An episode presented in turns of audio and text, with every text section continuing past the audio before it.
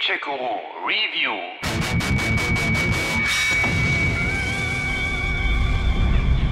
Still, ihr Kinder der Götter, hört meine Geschichte über den Anfang der Zeit. Habt ihr mal gezählt, wie viele Ausgaben es inzwischen von Assassin's Creed gibt? 13 Jahre ist es her, als der erste Teil erschien, der damals einfach nur Assassin's Creed hieß und im Heiligen Land zur Zeit der Kreuzzüge spielte. Altair, Meister, tretet vor. Erzählt mir von eurer Mission. Ich vertraue darauf, dass ihr den Schatz der Templer geborgen habt. es gab Schwierigkeiten, Meister. Robert de Sable war nicht allein. Es folgten Ausflüge ins Norditalien der Renaissance, nach Konstantinopel, nach Amerika zur Zeit des Unabhängigkeitskrieges, zu den Piraten der Karibik im 18. Jahrhundert, ins Paris der französischen Revolution, nach London während des viktorianischen Zeitalters sowie in die Antike nach Ägypten und Griechenland. Malaka! Damit war es fast schon zwangsläufig, dass Teil 12, richtig, das wäre jetzt die Antwort auf meine Eingangsfrage gewesen, jetzt in der nordischen Saga bei den Wikingern angesiedelt wurde. Nee, der nicht, der andere. Hi, dir, Jarl Ragnar! Genau, sowas in der Art. Weil alle anderen Schauplätze und Zeiten hatte man ja jetzt schon durch. Aber ist Assassin's Creed Valhalla jetzt nur noch ein weiterer Aufguss in einem neuen Kostüm oder ist Ubisoft da doch noch was Neues eingefallen? Der stolze Ymir, grausam getötet.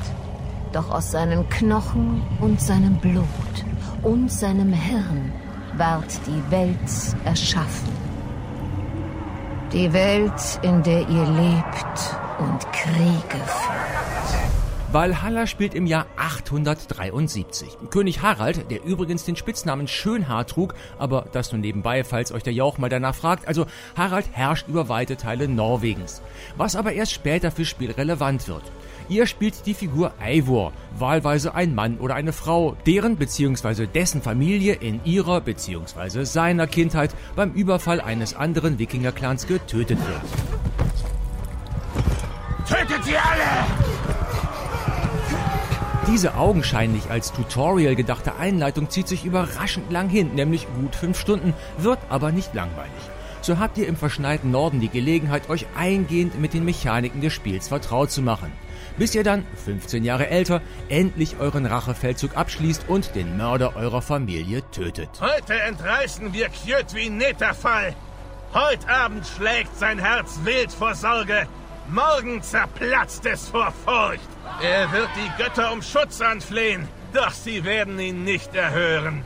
Und schon bald wird der Rabenclan sich an den Toten laben. Ja, und jetzt? Spielziel erreicht? Game over? Nee, aber von jetzt auf gleich ist nicht nur der Mörder der Familie, sondern auch die ganze sorgsam aufgebaute Rachegeschichte gestorben. Schon irgendwie seltsam. Egal, auf jeden Fall hat Eivor jetzt den Kopf frei und kann sich neuen Zielen zuwenden.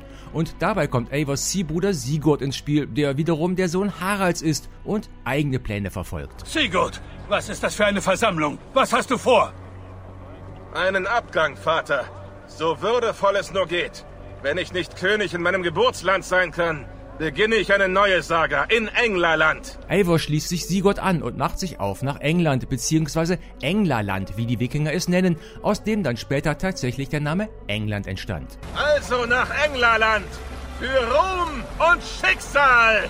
Nach Englerland! Nach Englerland! Oder Walhall. Aber keine Sorge, so richtig tief ist der Bruch zwischen König Harald und Sohnemann Sigurd nun auch nicht. Wir können also jederzeit mal zwischendurch in Norwegen vorbeischauen, es weiter erforschen und uns dort frei betätigen. Schön, dass du wieder da bist, Sigurd. Übrigens sind wir in Englerland nicht die ersten Wikinger. Die Söhne von Ragnar Lodbrok sind bereits seit acht Wintern in Englerland. Ist überhaupt noch Land übrig für einen Clan wie unseren? Mehr als genug, Weib. Von den vier Königreichen Englerlands ist nur eines wirklich befriedet. Ragnar Lodbrok, etwa der coole Typ aus Vikings? Richtig, denn der angeblich ehemalige dänische König und Wikinger ist eine ziemlich angesagte Figur der nordischen Sagenliteratur, dessen historische Existenz aber nicht wirklich gesichert ist. Es gibt sogar eine Theorie, dass Ragnar und Lodbrok zwei oder mehrere Personen waren, die man später einfach zusammengemixt hatte, aber ich schweife schon wieder ab, sorry. Dein innerer Poet hat gesprochen. Ja, gut möglich. Okay, die Rachestory ist durch und wir sind auf dem Weg nach Englerland. Was machen wir dort? Na, das, was wir in Open-World-Spielen allgemein und in Assassin's Creed Games speziell eigentlich immer machen. Nach und nach Gebiete freischalten, indem wir uns mit den dortigen lokalen Herrschern verbünden und natürlich auch kämpfen. Wir sprechen mit ihnen, um mehr über das Land zu erfahren. Dann teilen wir es in so viele Teile wie notwendig. Aber zuerst einmal gründen wir eine Siedlung namens Refnathorp oder Refnatorp oder Raefnatorp. Äh, wie war das noch? Und wo sind wir? Hier, in diesem namenlosen Wäldchen. Namenlos. Daran müssen wir etwas ändern. Wie nennen wir diesen Ort? Ich habe einen Vorschlag. Räfnertorp. Das Dorf der Raben. Danke. Am Anfang besteht die nur aus ein paar Hütten und Zelten, aus denen wir nach und nach ein schmuckes kleines Städtchen machen. Ein Name ist nur der Anfang. Wenn wir Ruhm wollen, müssen wir bauen, erweitern. Ich stimme zu. Wir sollten mit einer Schmiede beginnen. Kannst du Gunnar dabei helfen? Die dazu benötigten Ressourcen besorgen wir uns bei unseren hilfsbereiten Nachbarn. Wir brauchen Waren, Vorräte. Die werden unsere Nachbarn liefern, ob sie wollen oder nicht. Wir sind gerade erst angekommen und schon ein Raubzug?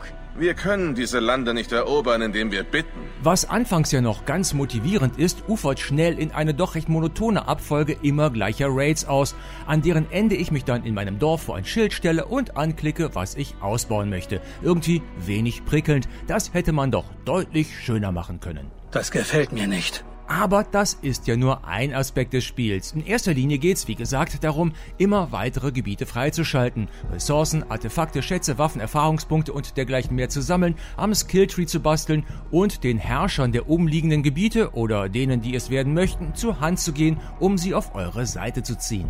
Jetzt und für immer gehört mein Schwert dir. Bei den Aufgaben, die da auf euch warten, haben sich die Entwickler durchaus Mühe gegeben, die mit kleinen Überraschungen zu füllen. Da müsst ihr nicht nur leidige Gegner der Machthaber stürzen oder eine der vielen Massenschlachten führen, sondern auch schon mal eine Hochzeit arrangieren, mit Kindern spielen oder Betrunkenen nach Hause bringen.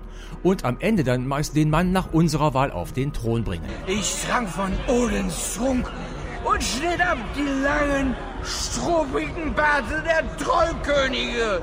Gut, am Ende heißt das, dass wir dabei immer irgendwie von A über B nach C und wieder zurückreisen, was mitunter ermüdend sein kann. Dafür werden wir aber mit vielen kleinen, netten und durchaus unterhaltsamen Geschichten in den jeweiligen Gebieten belohnt, die sich meist recht gut in das große Ganze einfügen. Die Hauptstory ist dann zwar eingedampft, nicht sonderlich umfangreich, aber entwickelt sich recht gut und manchmal auch überraschend. Das kann man so machen. Okay, ich bin bereit. Dann los. Und was macht man noch so in England? Cool! Ja, das auch, aber sonst richtig Klöster überfallen. Dort gibt es sicher nur Priester und Gläubige. Wir könnten den Hafen mit Leichtigkeit stürmen und die Reichtümer plündern. Gibt es dort denn sowas wie Reichtümer? Natürlich! Neu ist in diesem Zusammenhang, dass ihr jetzt mit euren Langbooten auch die Flüsse befahren könnt. Beziehungsweise müsst, da die Klöster seltsamerweise immer an Flüssen liegen. Praktisch runter vom Boot und ran an den Mönch. Aber auch Dörfer lassen sich so bequem überfallen. Ihr könnt auch so einfach auf den Flüssen rumschippern, aber mit dem Pferd geht's einfach schneller. Apropos Klöster, da ist den Wikingern doch gleich mal was aufgefallen. Soll das etwa eine Stadt sein? Nackte Ziegel und eine einzige Rune für ihren Gott. Diese Rune ist ein Kreuztag. Das Kreuz, an dem ihr Gott geopfert wurde. Es krönt ihr Kloster als Zeichen der Verehrung. Dieses Kreuz hat ihn getötet und jetzt beten sie es an? Wie sonderbar. Ja, kann man so sehen. Aber schauen wir mal auf die Sachen, die Valhalla besser macht als der Vorgänger Odyssey. Da ist zum Beispiel der Loot. Während wir in Griechenland damit förmlich zugemüllt worden sind, geht Valhalla damit viel sparsamer um, was jeden Pfund dann auch deutlich aufwertet. Schon klar, du fauler Arschling. Gleiches gilt für die Nebenmissionen, die hier World Events heißen. Die mussten wir uns in Odyssey immer erst selber suchen und dann eine ganze Kiste voll abarbeiten, um genug Power für die nächste Hauptmission zu haben. Bei den Wikingern dagegen entfällt dieser Zwang. Und damit allerdings auch ein Teil des Reizes, auch den letzten Winkel der offenen Spielewelt zu erkunden. Zum Glück aber sind die Nebenmissionen hier zwar etwas sparsamer eingesetzt, dafür aber aufwendiger gestaltet. Die sollte man sich auf keinen Fall entgehen lassen. Oh, keine Sorge. Die Bedeutung des Schleichens ist in Valhalla massiv gesunken. Klar, kann man immer noch machen und hin und wieder macht's auch Sinn. Etwa wenn ich vor der Erstürmung einer Festung oder eines Dorfes vorab da mal reinschleiche und Geschütze und Soldaten schon mal dezimiere. Aber ansonsten könnt ihr euch auch einfach ganz entspannt von Kampf zu Kampf hangeln. Singendes Eisen, da findet ein Kampf statt. Das liegt vor allem auch an der ziemlich dümmlichen KI, die uns vor keine großen Herausforderungen stellt. Wer sich da nicht komplett dämlich anstellt, der wird recht schnell mit so ziemlich jedem Gegner fertig und schnetzelt sich gechillt durch so manche Massenschlacht. Auch weil das Kampfsystem erneut recht simpel gehalten wurde. Ah, du willst auf Raubzug gehen. Gut, gut. Wie ich diese Tage vermisse. Das Plündern und Rauben, den Klang der Schwerter, das Splittern der Schilde. Wie gesagt, wer mag, darf aber auch den umständlicheren Weg gehen und versuchen, die meiste Zeit möglichst lautlos zu agieren. Dabei helfen ein paar alte Bekannte, die Assassinen, die hier aber anders heißen. Also die heißen jetzt nicht anders, auch wenn das ein nordischer Vorname ist, sondern Verborgene, wenn ich mich jetzt richtig erinnere, die uns mit ihrer Spezialklinge versorgen. Die Klinge sollte an der Unterseite deines Arms anliegen, um sie zu verbergen. Ich habe nicht vor, sie zu verbergen. Und wo die Assassinen sind, sind auch die Templer nicht weit, die hier aber auch nicht Templer heißen, sondern, nein, auch nicht anders, sondern Orden der Ältesten. Ja, sogar die Sprünge von Türmen hinab und die Heuhaufen haben es wieder in Assassin's Creed geschafft. Nutze, wenn möglich, deine Umgebung. Greif zum Beispiel aus diesem Heuhaufen an. Irgendwie ist es Ubisoft dann auch gelungen, auch noch den ganzen Animus-Käse wieder unterzubringen. Ich persönlich finde den ja schon lange komplett überflüssig und störend. Diese Zeitreise-Rechtfertigung brauche ich echt nicht mehr. Was ist das, verdammt? Ich sehe zwei Datenströme, die sich in derselben DNA überlappen. Ich weiß nicht wieso. Beheb das oder hol mich raus. Ich kann die Ströme mit einem Filter aufsplitten. Moment. Okay, hat geklappt. Sicher? Ich weiß nicht, wo das Problem lag, aber ich kann es umgehen. Du musst einen Strom auswählen, damit alles stabil bleibt. Es gibt auch eine dritte Option. Ich kann den Animus deine Identität aufgrund der Signalstärke modulieren lassen. Wie du willst. In unserem Fall hat Eivors Geschichte Bedeutung für die Gegenwart. Können doch seine Erinnerungen angeblich helfen, die Welt zu retten. Diese Nachricht führte uns zu diesem Ort. Zu einem Norwegergrab in Nordamerika.